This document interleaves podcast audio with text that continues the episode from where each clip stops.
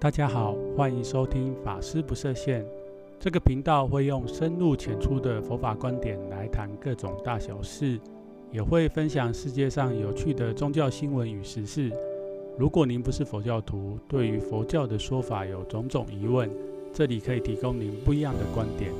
如果您已经是佛教徒，本频道也将带给您不一样的感受。那么，就让我们开始吧。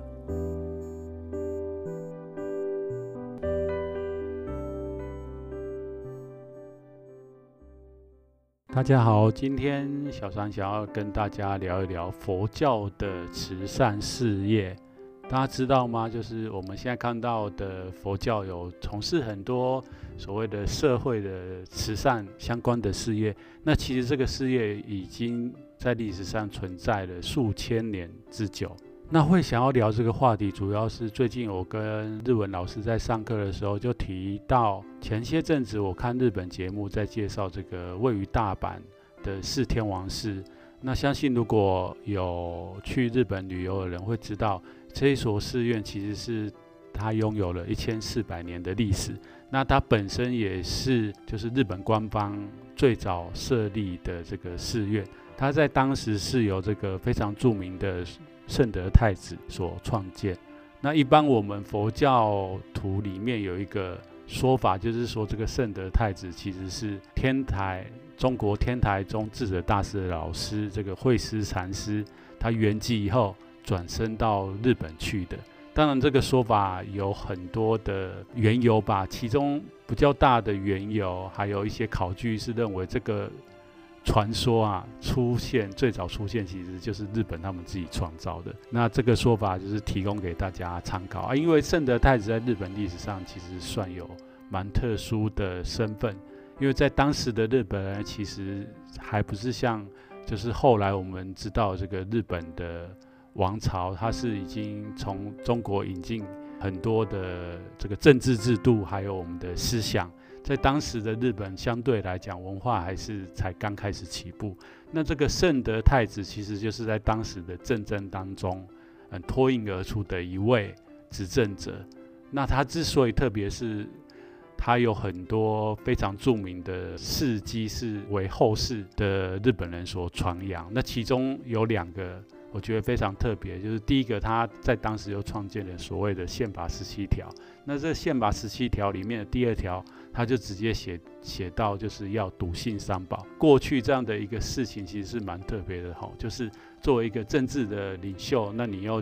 讲说，呃，你要三宝就是佛教的用途嘛，就是我们要信佛。那其实就这方面来讲，就是可以知道他是一个崇尚这个学习佛法的人。那第二个呢，就是现在讲的这个四天王寺。其实他当初创立这四天王寺，当然一部分可以显现出他在宪法十七条里面第二条讲笃信三宝这件事情。但是有一个更重要的是，也是今天我要讲的，就是他在这个四天王寺里面，当时在这个寺院当中，其实创立了四个设施。那这四个设施里面的其中三个，今天我们来看。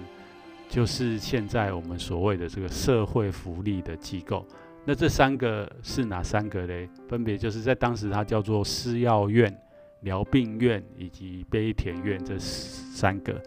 那把它翻译成白话，或是用一些历史的文献去回顾它，其实施药院相当于现在的药局，那这个疗病院就相当于现在的这个医院。悲田院呢，相当于现在的老人院，主要就是收留一些无家可归的老人，或者是呃没有人照顾的老人这样子。那之所以会聊到这个，其实在日本的节目，他有介绍到当时这个圣德太子，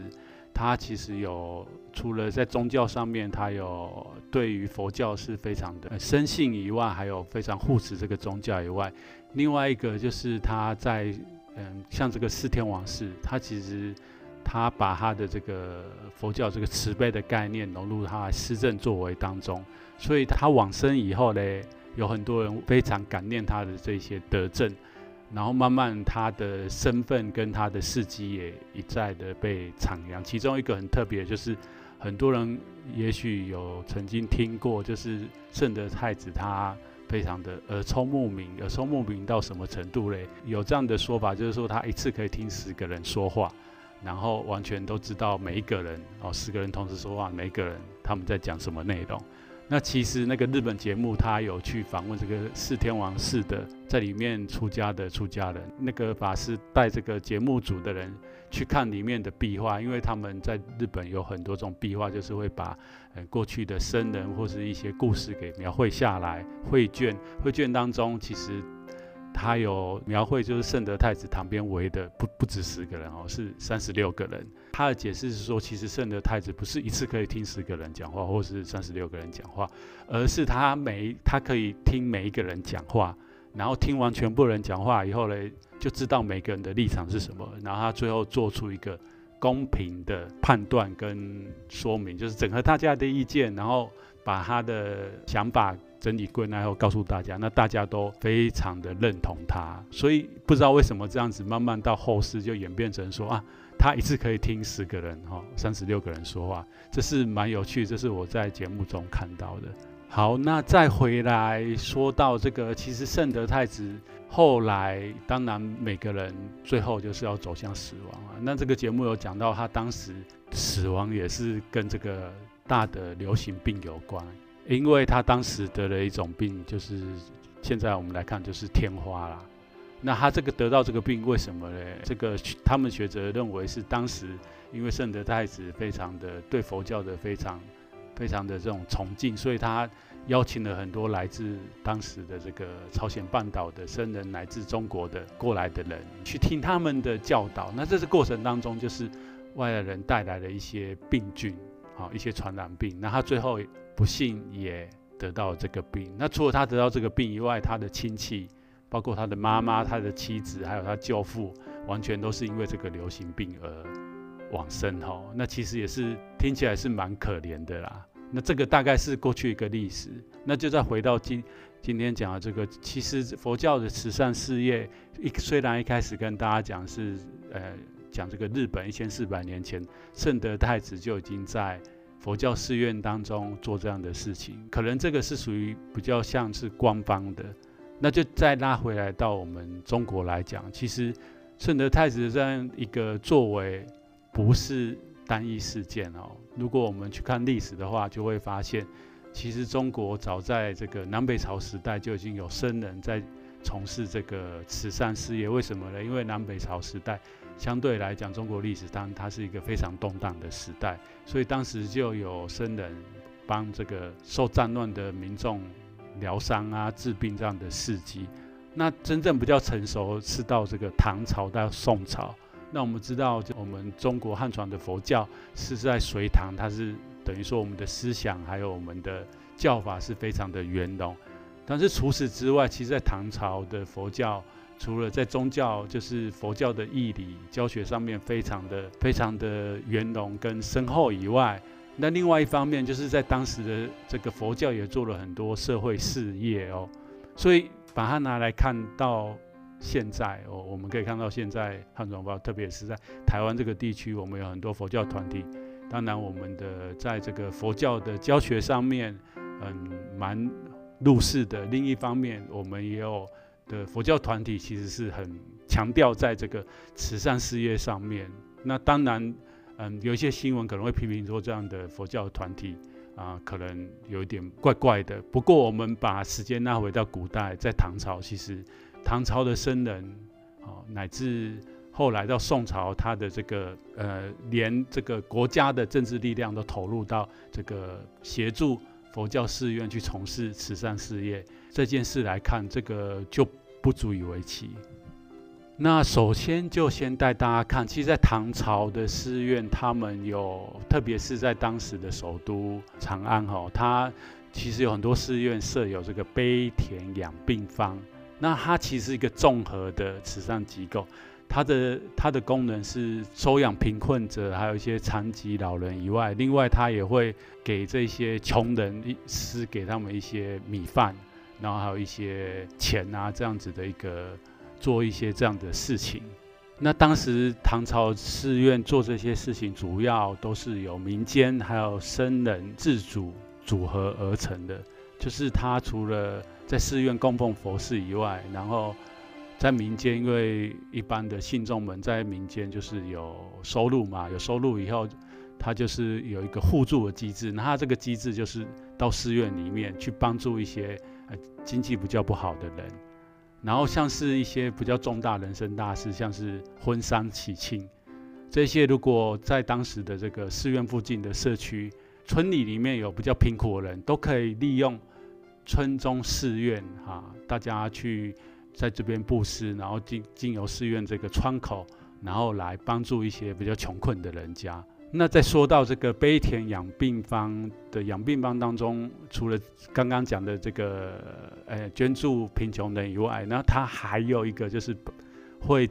协助这个患病的百姓治疗，然后还会收留这个孤儿跟平民，就很像现在的养老院跟孤儿院啊。那养病方他主要工作就是治疗这个疟疾跟收平民，所以在当时其实这个佛教寺院里面的社会福利工作已经做得，现在看起来好像诶蛮具体的，然后好像也真的。透过历史的文件可以看到，就是在当时的这个唐朝的养病方，其实都还是民间跟这个寺院的住持法师还有寺院法师他来指引。到宋代的时候的佛教慈善机构就更完整了，